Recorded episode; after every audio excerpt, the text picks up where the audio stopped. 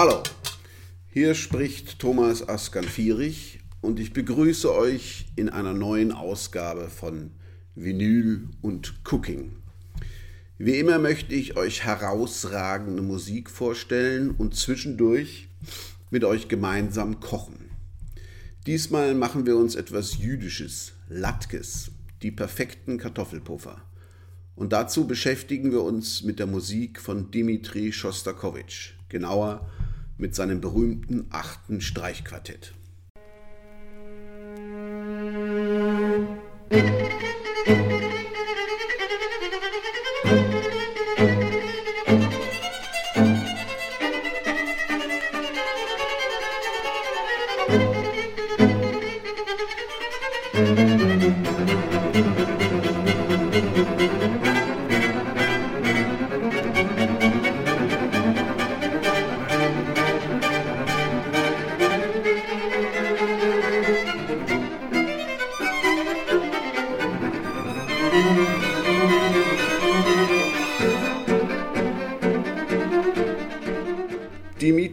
Schostakowitsch gilt für viele als der Beethoven des 20. Jahrhunderts.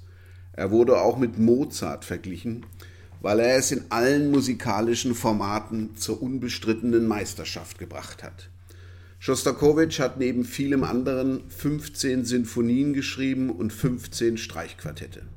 Vor allem in den Sinfonien hat er sich mit seiner Zeitgeschichte auseinandergesetzt, wie Beethoven, und mit der sowjetischen Staatsmacht. Seine Streichquartette waren eher sein Privatissimum. Da ist er persönlich geworden, wie wir noch sehen werden. Wie Beethoven hat er einen großen Helden, mit dem er später brach, brechen musste. Bei Beethoven war das Napoleon Bonaparte, bei Schostakowitsch Wladimir Iljitsch Lenin. Während des Kalten Krieges galt Schostakowitsch im Westen als stalinistischer Komponist, der im Auftrag der Sowjetmacht realsozialistische Programmmusik schrieb. Ein sozialistischer Staatskomponist. Kompositionstechnisch hervorragend, aber irgendwie auch bäh. Und so könnte in den Ohren westlicher Hörer stalinistische Musik klingen.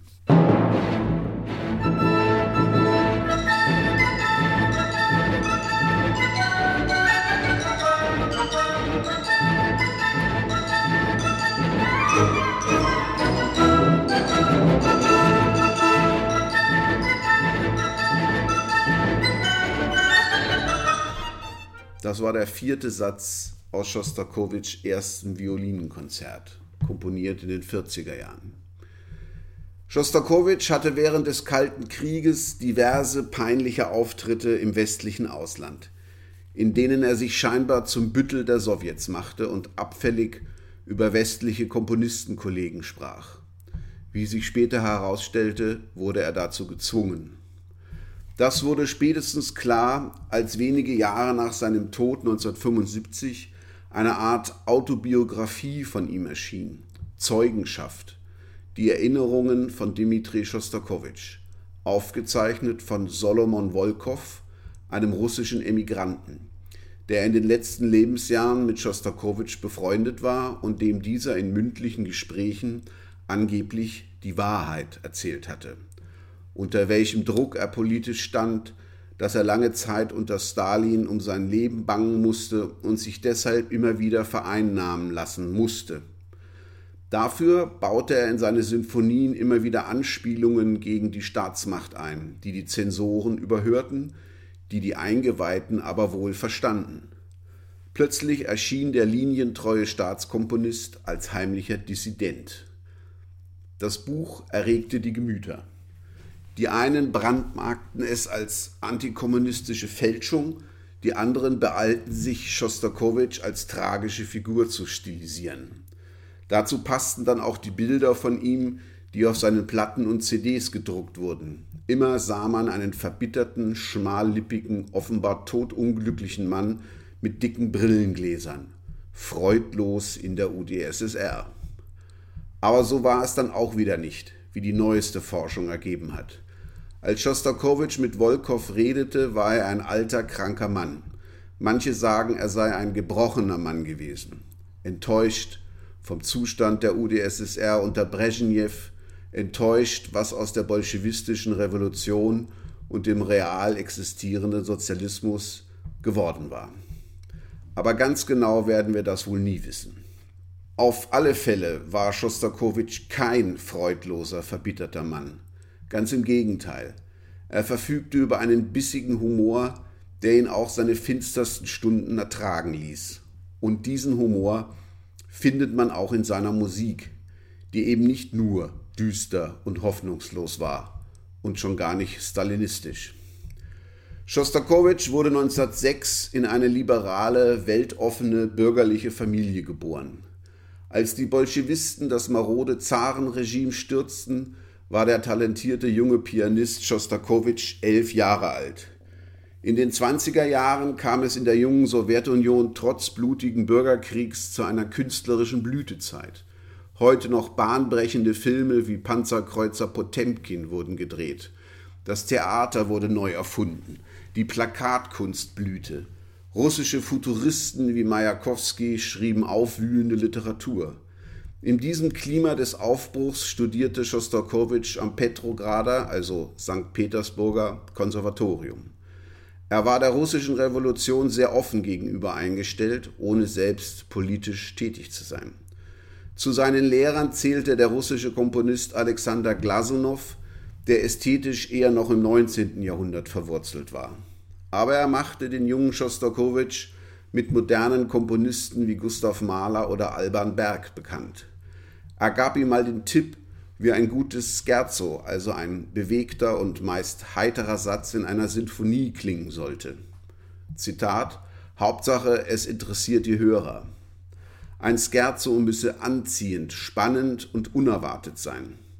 Diesen Ratschlag hat sich Schostakowitsch sehr zu Herzen genommen, nicht nur für Scherzos, wie man schon in seiner ersten Sinfonie hört.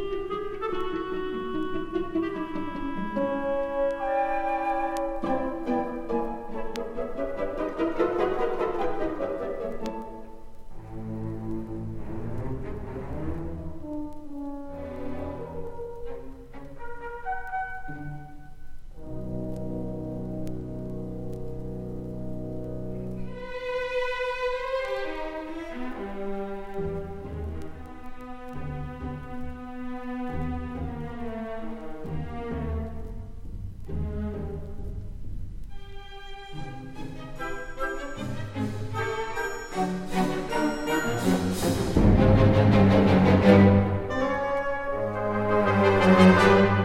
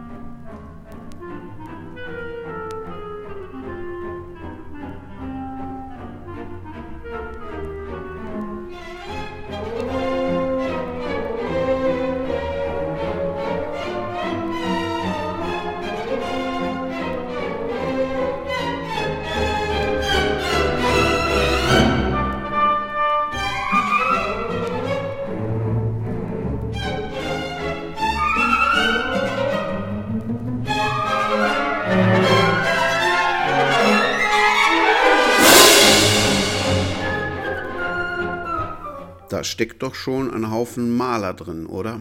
Diese Sinfonie komponierte Schostakowitsch mit 19 Jahren als Prüfungsaufgabe und wurde mit ihr sofort national und international bekannt. So viele Farben, Stimmungen, Themen, solch ein souveräner und verspielter Umgang mit dem musikalischen Instrumentarium hatte man schon lange nicht mehr gehört.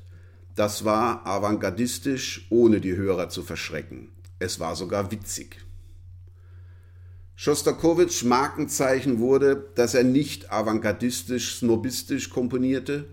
Über Schönbergs kalte, konstruierte Zwölftonmusik hatte er Zeit seines Lebens kein gutes Wort verloren und nahm sie dann doch in seinen späten Streichquartetten auf. Stattdessen eignete er sich die reiche Musiktradition an, zu der auch Volksmusik und Unterhaltungsmusik zählte.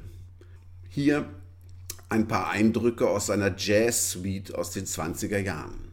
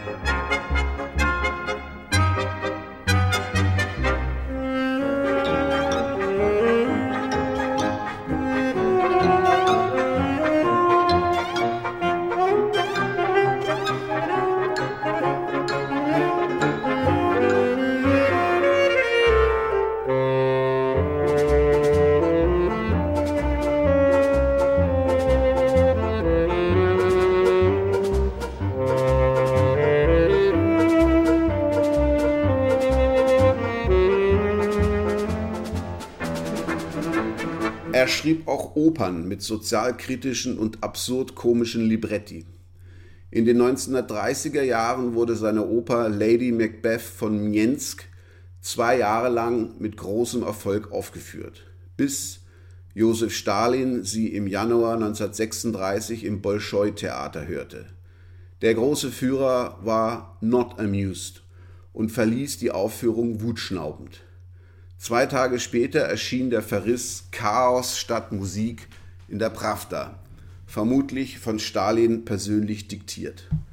Darin heißt es, vom ersten Augenblick an vergeht dem Zuhörer Hören und Sehen bei dem absichtlich plumpen, verwirrenden Getöse von Tönen.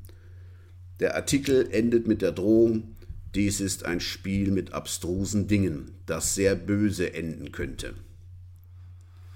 Das war die Zeit, als Stalins Schauprozesse begannen, denen viele Intellektuelle und Künstler zum Opfer fielen. Schostakowitsch hatte jeden Grund zur Annahme, dass diese Drohung todernst gemeint war und auch gegen ihn persönlich gerichtet war.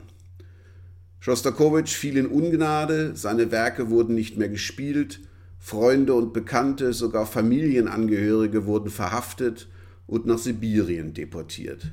Nur ihn ließ man in Ruhe noch. Vermutlich hatte er einfach Glück. Er hatte schon eine Vorladung beim Geheimdienst, um gegen einen hochgestellten Freund auszusagen. Dann wurde die Vorladung kurzfristig abgeblasen und der Freund erschossen.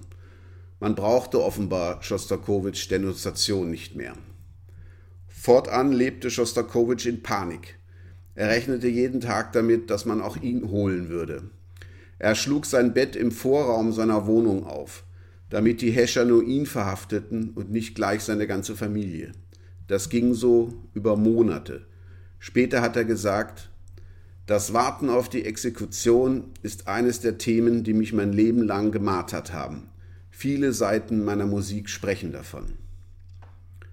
Musikalisch reagierte Schostakowitsch, indem er sich scheinbar der vorherrschenden Ästhetik des sozialistischen Realismus, also einer leicht verdaulichen, aber pompösen Kunst, für das breite Volk anpasste.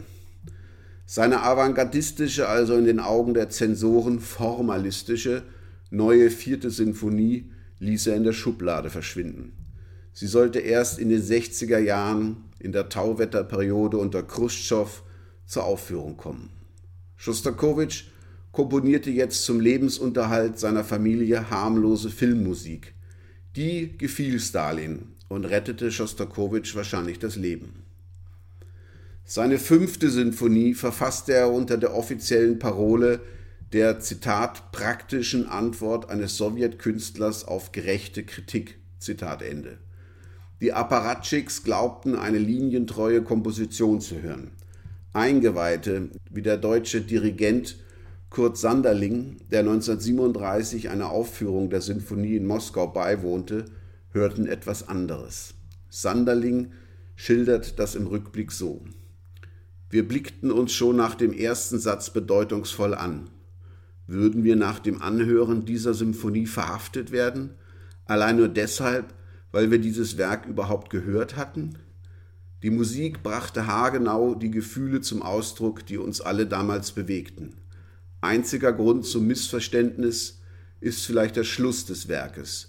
Er konnte als Parteitagsjubel missgedeutet werden.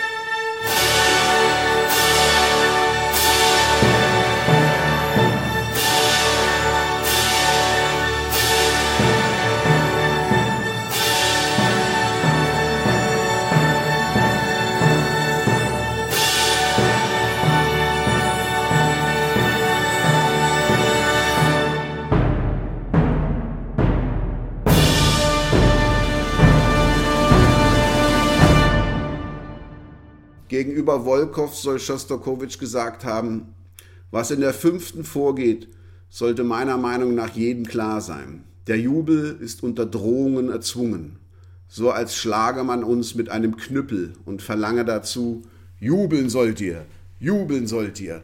Und der geschlagene Mensch erhebt sich, kann sich kaum auf den Beinen halten, geht, marschiert, murmelt vor sich hin, jubeln sollen wir, jubeln sollen wir. Man muss schon ein kompletter Trottel sein, um das nicht zu hören.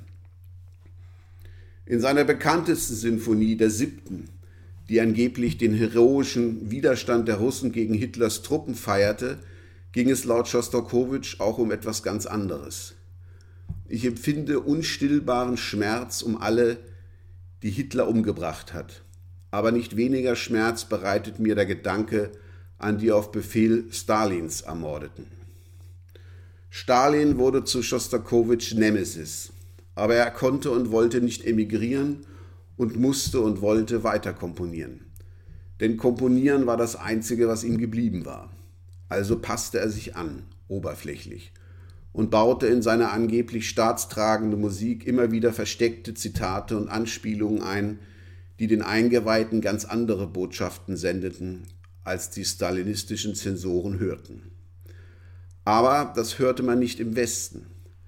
Während des Krieges schaffte es Schostakowitsch mit seiner Leningrader Sinfonie auf das Titelblatt des Times Magazins als behelmter Feuerwehrmann im Abwehrkampf gegen die Faschisten.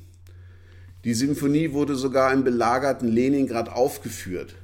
Später tauchten Aussagen von deutschen Belagerern auf, die damals die Sinfonie, die über Lautsprecher übertragen wurde, hörten. Ihnen wurde klar, dass sie dieses russische Volk nie würden besiegen können. Ein Volk, das es schaffte, trotz Hungers so eine Musik aufzuführen.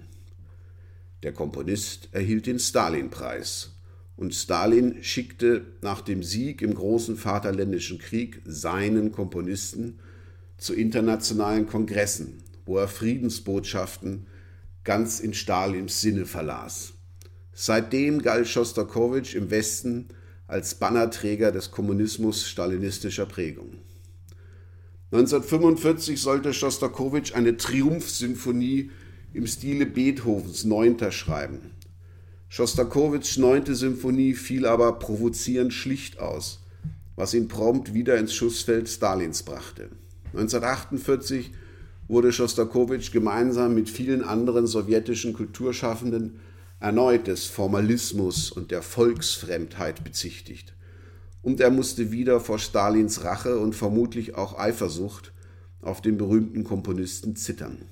Zum Schein komponierte er kitschige Kantaten, die im Westen, nicht ganz zu Unrecht, lauthals verspottet wurden.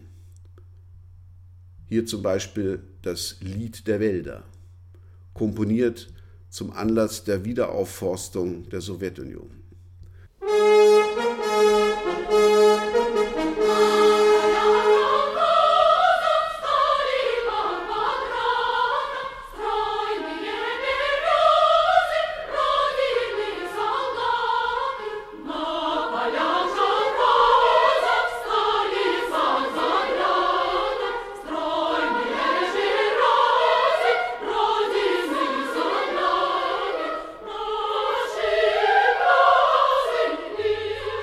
1953 starb Stalin und Schostakowitsch veröffentlichte seine zehnte Sinfonie. Laut seinem Sohn Maxim beschreibt er im Scherzo das schreckliche Gesicht Stalins.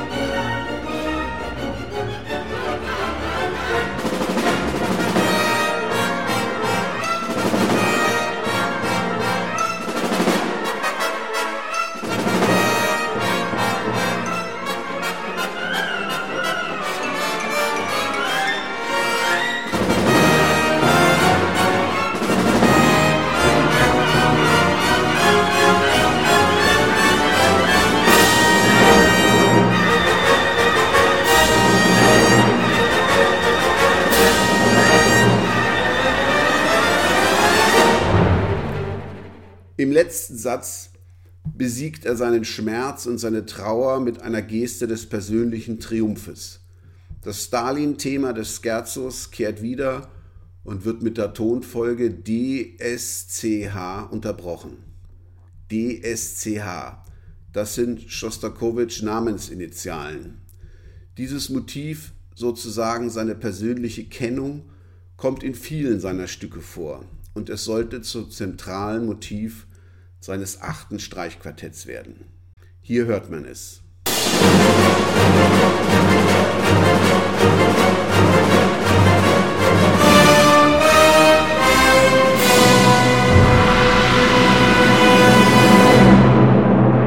Da, da, da, da. Ich spiele es euch nochmal vor.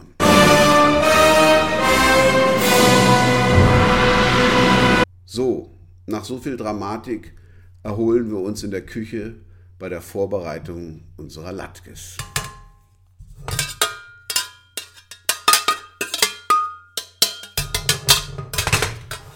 So, liebe Leute, jetzt sind wir wieder in der Küche und wir bereiten die Latkes vor. Dafür braucht man gute Kartoffeln, eine Zwiebel und ein bisschen Öl. Und als Beilage kann man verschiedene Dinge wählen. Klassisch ist äh, Apfelmus oder auch Schmand. Und den Schmand kann man dann würzen mit zum Beispiel Zimt und ein bisschen Ahornsirup.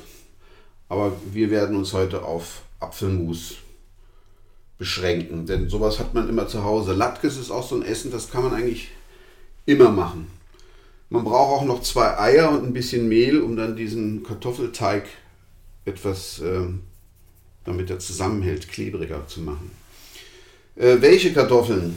Also es gibt Rezepte, da schlagen sie mehlige vor. Man kann aber auch festkochende Kartoffeln nehmen. Erfahrungsgemäß sind die Kartoffeln gut, die eine rötliche Schale haben, habe ich festgestellt. Und auch die aus dem Supermarkt sind oft nicht so gut. Am besten kauft man sie wirklich auf so einem Bauernmarkt und lässt sich da vielleicht auch beraten. Es gibt sehr viel unterschiedliche Kartoffeln, die alle unterschiedlich schmecken. Und viele sind leider sehr wässrig, weil sie auf Haltbarkeit gezüchtet wurden und nicht auf Aroma, wie so oft beim Gemüse. Also was wir jetzt machen müssen, ist Kartoffeln schälen und sie dann reiben. Und da schlage ich vor, dass, sie nicht, dass man sie nicht so fein reibt, also keinen Brei macht, sondern so äh, stückig, also in kleine Streifen, weil sie dann knuspriger werden. Und dann lässt man sie ein bisschen wässern und dann so nach einer Viertelstunde kann man sie braten. Ja, während ich jetzt hier die Kartoffel schäle, kann ich noch ein bisschen erzählen, was so der kulturelle Hintergrund dieses Gerichtes ist. Es ist, wie gesagt, ein jüdisches Gericht, eigentlich ein osteuropäisches, was aber die Juden gerne zu Chanukka zubereiten, ihrem sozusagen dem jüdischen Weihnachtsfest, wenn man das so sagen kann, weil es ungefähr zur gleichen Jahreszeit stattfindet, über acht Tage sich erstreckt. Und äh, Traditionell werden zu Chanukka Speisen mit Öl zubereitet, weil das Lichterfest Chanukka erinnert ja an den zweiten Tempel der Juden, den sie sich wieder bauen konnten. Und als sie ihn einweihen wollten, hatten sie zu wenig Öl für ihre Menora, für diesen siebenarmigen Leuchter. Also sie hatten nur noch einen Krug Öl, das hätte für einen Tag gereicht, für diese Öllämpchen. Und wie durch ein Wunder hatte dieser eine Krug acht Tage gehalten.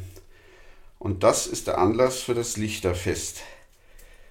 Und deswegen essen sie an diesen Tagen gerne Sachen mit Öl. Und Latkes, Kartoffelpuffer, werden in Öl ausgebacken.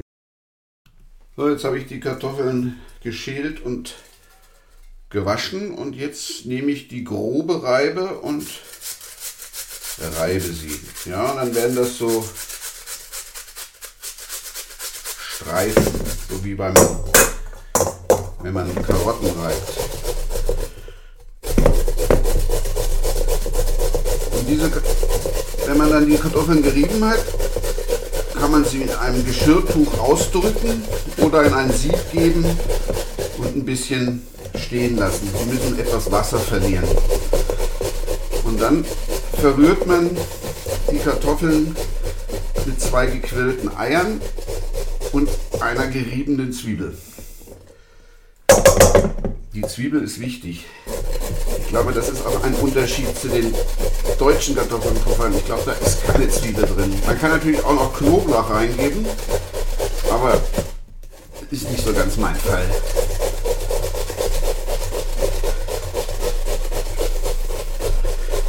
Das ist so ein bisschen eine handwerkliche Tätigkeit. Man, wenn man größere Portionen macht, wie wir das zu Hause machen mit meiner Frau, wir haben ja immer einmal im Jahr große Latkesrunde. Dann laden wir alle Freunde ein und dann gibt es stundenlanges Latkes-Essen. Und da nehmen wir dann zum Reiben eine Küchenmaschine. Das erleichtert die Sache schon sehr. Aber so für zwei bis vier Personen kann man das auch mit der Hand machen. Man stirbt nicht daran. Und wie ich ja schon in anderen Sendungen gesagt habe, ich habe es ja ganz gerne so ein bisschen mit den Händen in der Küche rumzufuhrwerken. Ja, das wird aber wunderbar hier. Ich verabschiede mich noch mal kurz und melde mich bei der Zwiebel wieder. So, jetzt habe ich noch die weiße Zwiebel, einfach oder gelbe Zwiebel, einfach eine Zwiebel. Und die reibe ich genauso über die grobe Reibe wie die Erdäpfel, wie man bei uns in Wien sagt. Und die Zwiebel macht diese Latkes natürlich etwas würziger. Um das Wässern noch zu beschleunigen, salze ich jetzt die Kartoffeln gleich. Salz entzieht ja den Lebensmittelwasser. So, das ist jetzt so mit der Hand durchgemanscht. Und dann tue ich das in ein Sieb und stelle es in den Abwasch, damit es wässern kann. Derweil können wir uns nochmal Schosti widmen.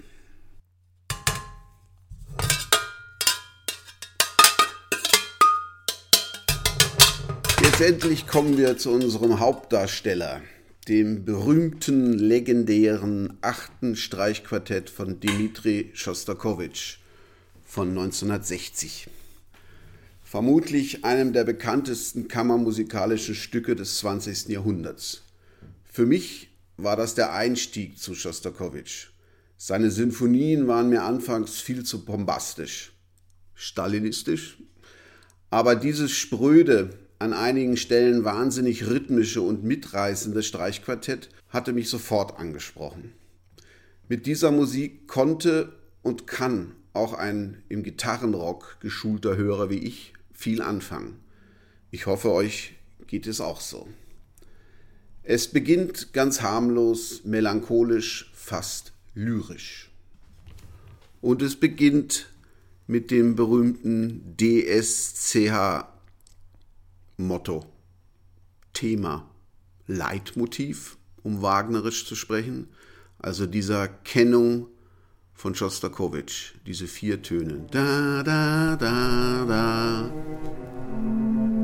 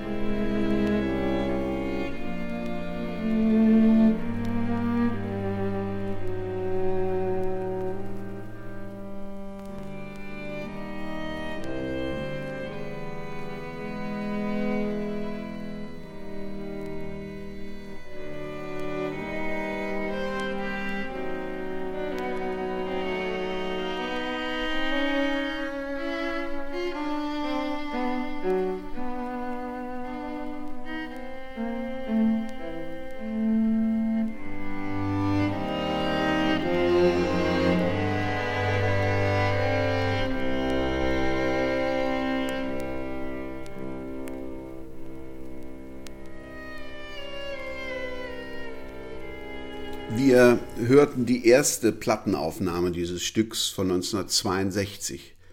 Es spielte das ebenfalls sehr berühmte russische Borodin-Quartett. Diese Aufnahme gilt als Referenz für alle Streichquartette, die nach ihnen aufnahmen. Und das waren viele. Einige davon werden wir noch hören. Der zweite Satz klingt dann schon ganz anders. Wieder die Borodins von 1962. In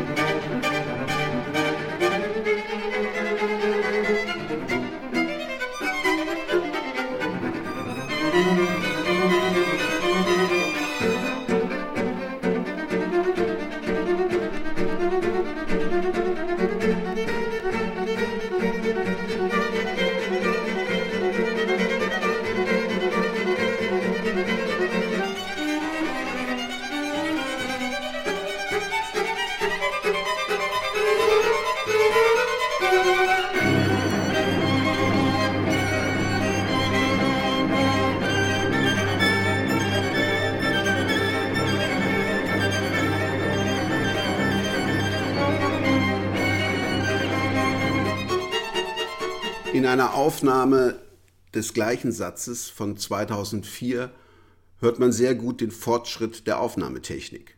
Alles klingt viel räumlicher. Es spielt das belgische Rubio-Quartett.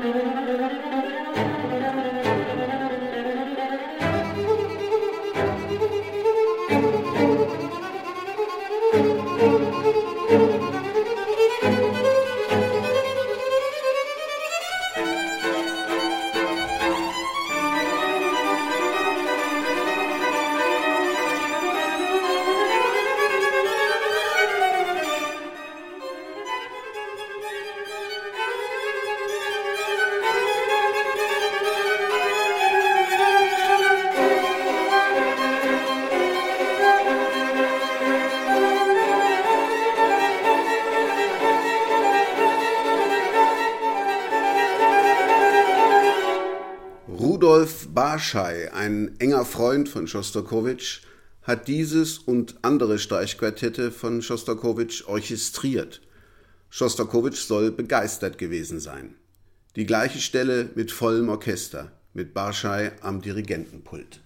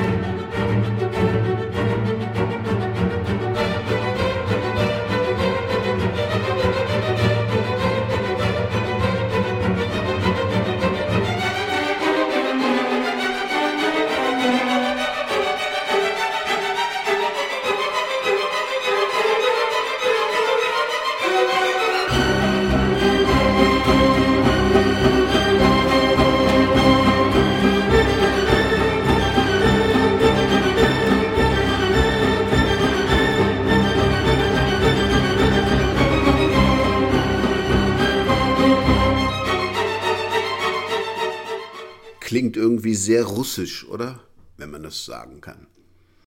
In diesem Satz zitiert sich wie so oft und ganz besonders in seinem achten Streichquartett Schostakowitsch selbst. Er hatte in seinem zweiten Klaviertrio von 1944 auf jüdische Musiktraditionen zurückgegriffen, was er später öfter gemacht hat. Fast klingt das wie ein Kaddisch, ein jüdischer Totengesang. Nicht ganz zufällig war doch kurz vorher sein bester Freund Ivan Solatinsky völlig überraschend gestorben. Und im gleichen Jahr sind in der Sowjetunion die Gräuel in den Konzentrationslagern bekannt geworden, wo die jüdischen Häftlinge von den SS-Schergen dazu gezwungen wurden, auf ihren eigenen Gräbern zu tanzen.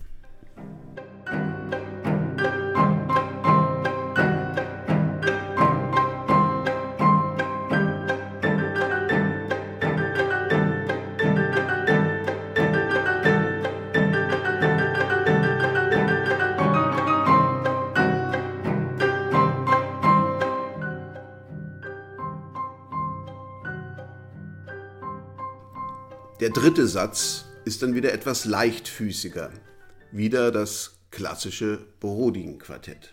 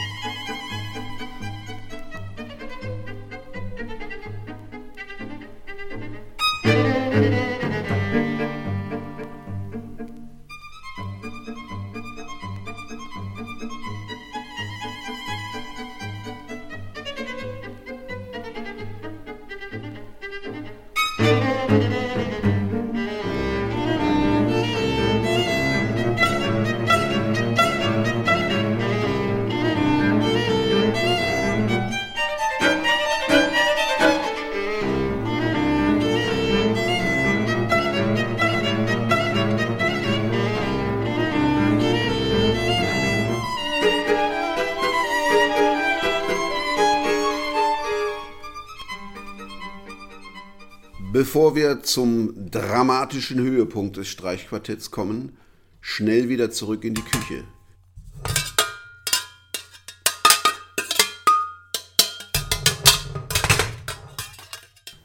So, jetzt quirl ich noch zwei Eier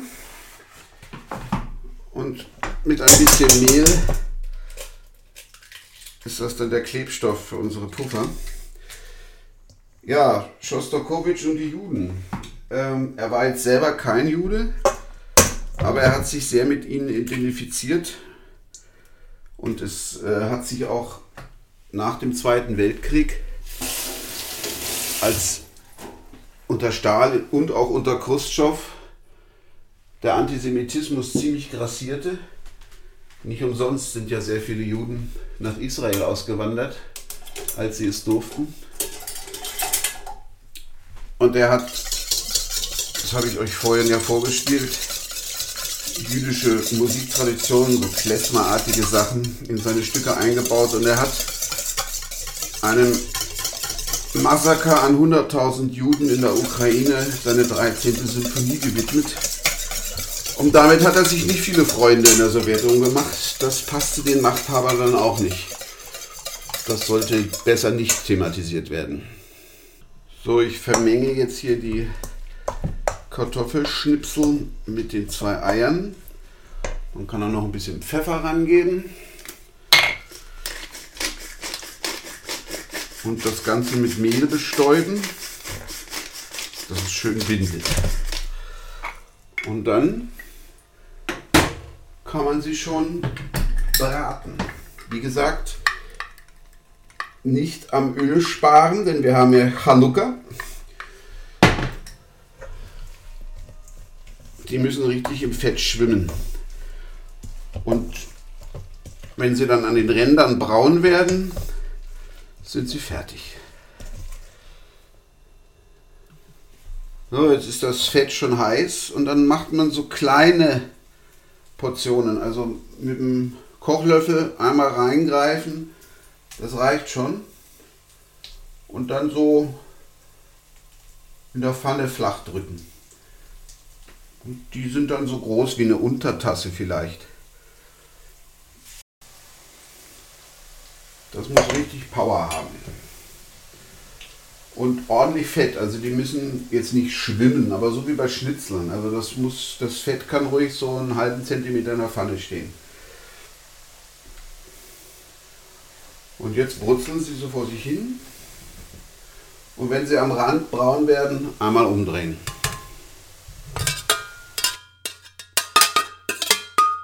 Und wir kommen zu meiner Lieblingsstelle des achten Streichquartetts. Hier wird Schostakowitsch und mit ihm alle seine Interpreten zu echten Hardrockern. Beginnen wir mit einer späteren Einspielung des Borodin-Quartetts, die dieses Stück insgesamt dreimal aufgenommen haben.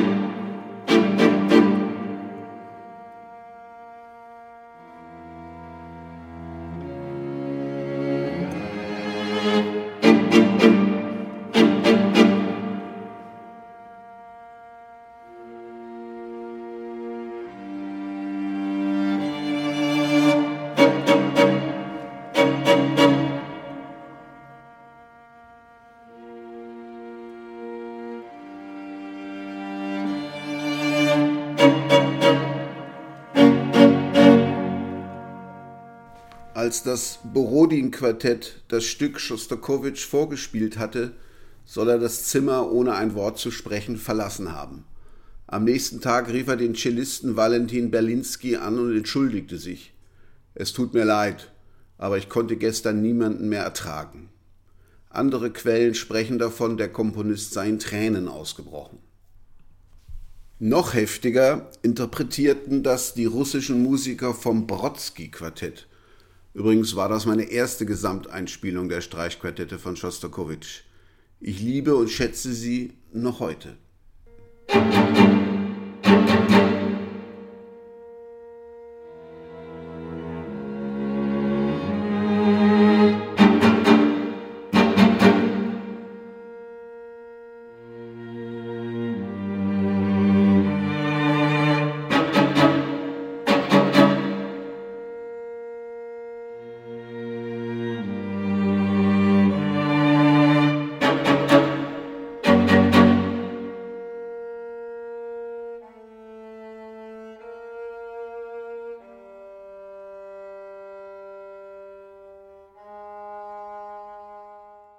Sehr schön klingt auch das deutsche Pettersen-Quartett.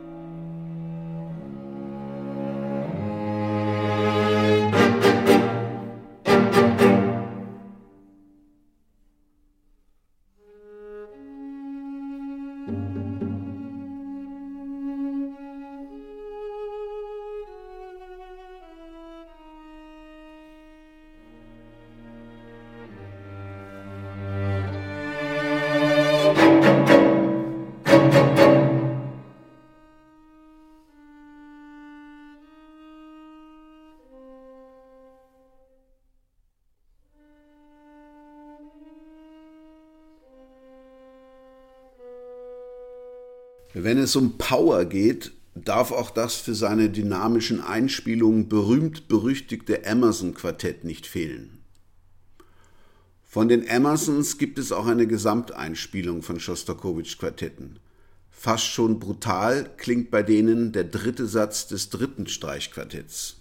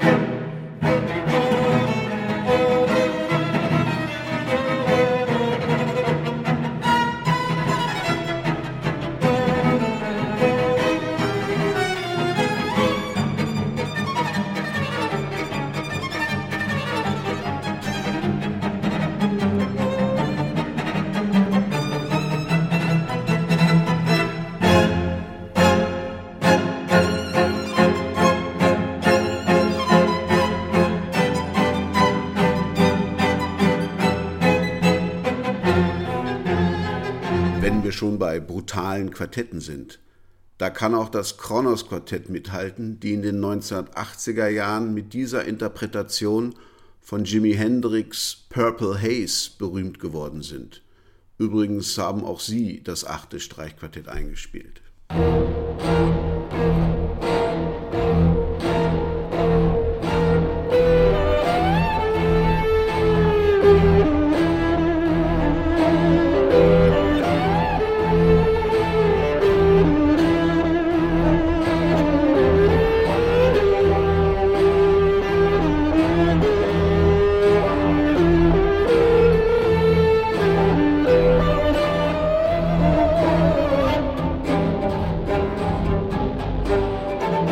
Das Riffartige in der klassischen Musik hat Schostakowitsch übrigens nicht erfunden. Man denke nur an das Schicksalsmotiv aus Beethovens Fünfter. Auch Bruckner konnte das Orchester ganz schön donnern lassen. Oder hört euch diese Passage aus dem Sacre de Bretons von Strawinski an, einem Landsmann, den Schostakowitsch sehr schätzte.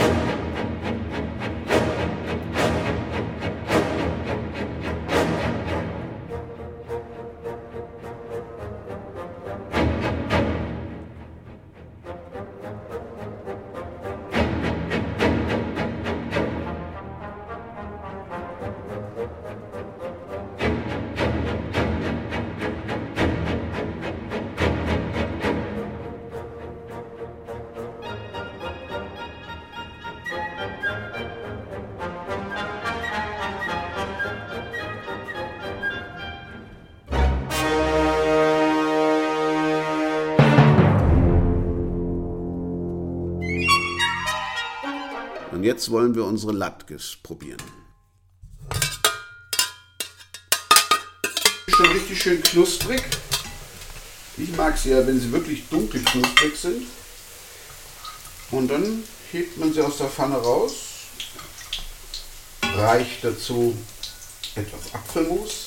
Den kann man natürlich auch selber machen, das ist auch keine Wissenschaft, aber das soll ja ein schnelles Essen sein. Also das dauert live eine Viertelstunde und wenn ihr das Abtropfen beschleunigen wollt, presst ihr halt das mit dem Handtuch aus, die Kartoffeln, dann geht es noch schneller.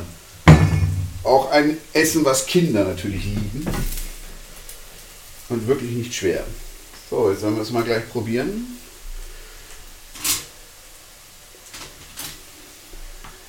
Oh, die sind echt knackig braun. Mmh.